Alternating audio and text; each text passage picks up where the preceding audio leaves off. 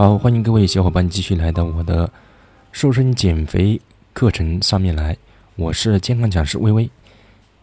今天的话，我们继续来聊一下减肥药啊这个主题。嗯，市面上的减肥药比较多啊。呃，我也讲几个给大家大致了解一下吧。一般情况下的话，大部分小伙伴的话是用不到呃减肥药这个过程，但是也要了解一下啊。呃，今天的话就讲一下这个芬特明，呃和托比脂这样一种复方片剂啊。现在的话它已经结合起来了，以前的话它是两个分开的，一个叫做芬特明，另外一个叫做托比脂啊，它是两两种减肥药。现在的话已经把它融合在一起了，是在二零一二年七月份被批准。啊，成为了一种新的减肥药，也算是一种合成新药吧。呃，这个芬特明的话，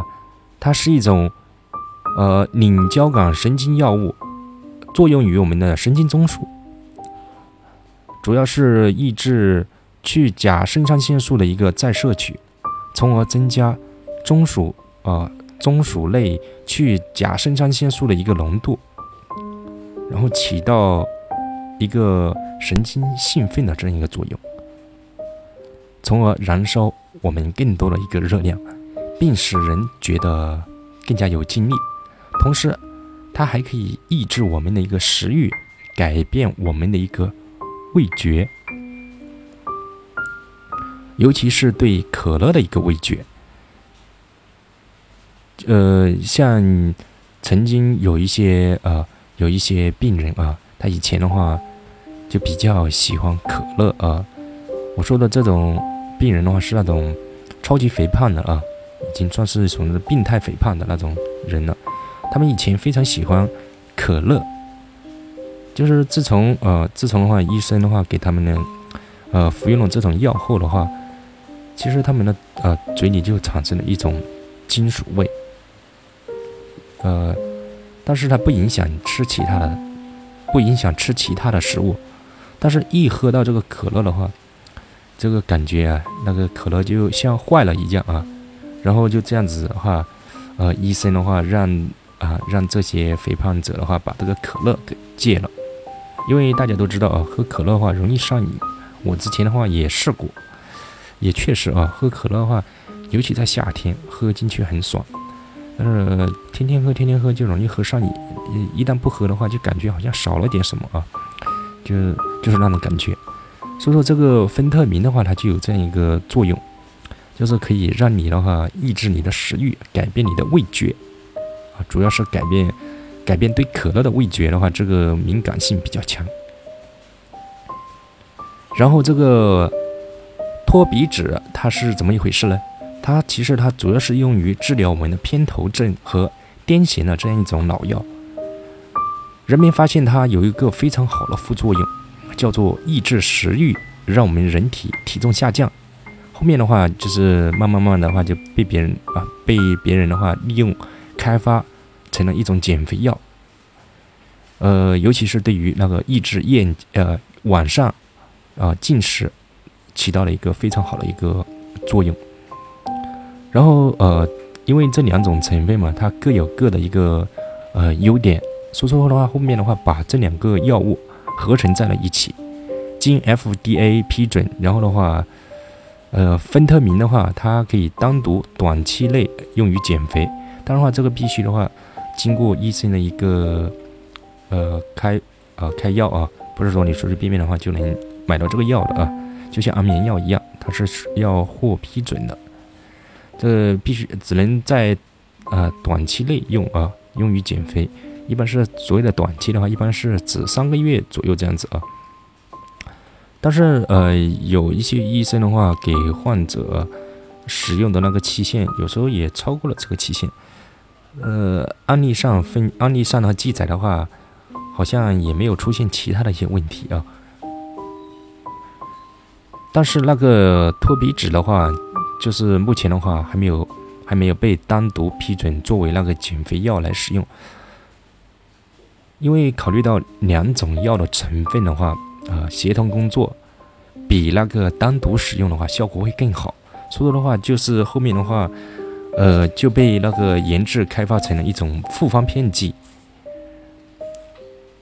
但是的话，呃，他们开发成这样一个复方片剂之后的话，呃，各个成分的话，呃，比单独使用的时候的话，剂量减少了，呃，其实也是有好处的啊。减少之后的话，至少的话可以的话减少，呃，对副作用的一个发生吧。如果说单独使用呃这两种药物当中的一种药去，呃，用于减肥的话。可能的话，那个副作用的话会比较大，合成在一起的话就可以很好的，呃，把这个量剂量呢会减少，从而减少了一定的副作用的发生。呃，这两种药减肥药的一个副作用的话有哪些呢？一般的话有口干啊、便秘啊、焦虑啊、血压升高啊、心慌啊、交感神经嘛、兴奋嘛，刚才说的那个芬特明啊。它是用作用于我们那个神经中枢，让我们变得兴奋啊，就是这种了。然后还出现一个头晕啊、尿液变浑浊啊、肾结石啊等等这些啊，一般呃不会很严重啊，有一点轻微的这样一些症状发生啊，呃，这就是所谓的一种副作用吧。当然的话，也有一些，呃，也有一些朋友的话是不能使用这种减肥药的，像心脏病啊，还有一些高血高血压一些，呃，不稳定的啊，甲亢啊，青光眼啊，啊，这样一些，呃，朋友的话是禁止使用的。当然，还有那个肾结石病人的话，也是不能用这些减肥药的。所以说的话，用这些减肥药的时候，一定要经过医生的专门的一些。呃，开处方啊，不是不是说你在市面上你自己去买买了就用的，你必须要呃经过医生的一些呃同意吧，至少他在他看来的话，你的身你的身体的话，使用这些东西是没问题的，是安全的，这是最重要的啊，安全第一嘛，减肥第二，生命永远是排第一位的，所以说呃。使用这种复方片剂的时候的话，呃一定要大家一定要呃注意自己的身体啊，是否是否可以适应得了。一般情况下，身体健康的话，呃，副作用的话也不会特别的大，但是也会有啊，毕竟是一种药，是药三分毒嘛，这句古话说的没错的。呃，一般而言的话，使用这种复方片剂的话。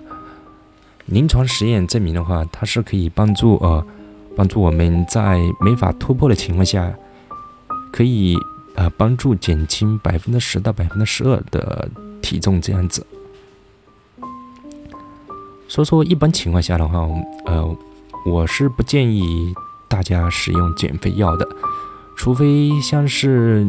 非常肥胖了，没办法，已经形成那种病态式的肥胖了，那必须。要借助一些药物的一些治疗，必须要借助手术治疗等等这样一些方式，特殊的方式进行。一般情况下的话，呃，建议大家的话，还是通过一个科学的一个饮食习惯和呃规律性的运动啊，这样去瘦身的话，可以让你的体型变得更加好看一点，而且的话不易反弹。好，我们今天这节课的话就暂且先聊到这里啊。呃，大家如果有什么疑问的话，可以在呃我的音频下面的话留言，或者说在我的问答环节的话给我留言，我会在二十四小时内回复大家。啊，希望大家的话不要只听我说啊，也我也想听听大家的声音，因为。说是一回事，还有做，又又是另外一回事。而且的话，我说的还不一定适合你啊，也不一定是你的情况。所以说的话，你最好最好的话，呃，把你的情况反映一下，这样子的话，我更能够对症啊，对症下药的去对你进行一个建议吧。尤其像这种减肥药的啊，我们呃虽然说我也算是营养师，所有的营养师的话，给他的客户都只能算是建议啊。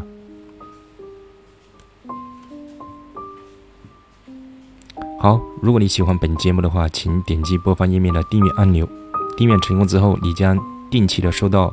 啊我录制的一些呃健呃一些瘦身减肥的一些课程。好，我们下期不见不散，再会。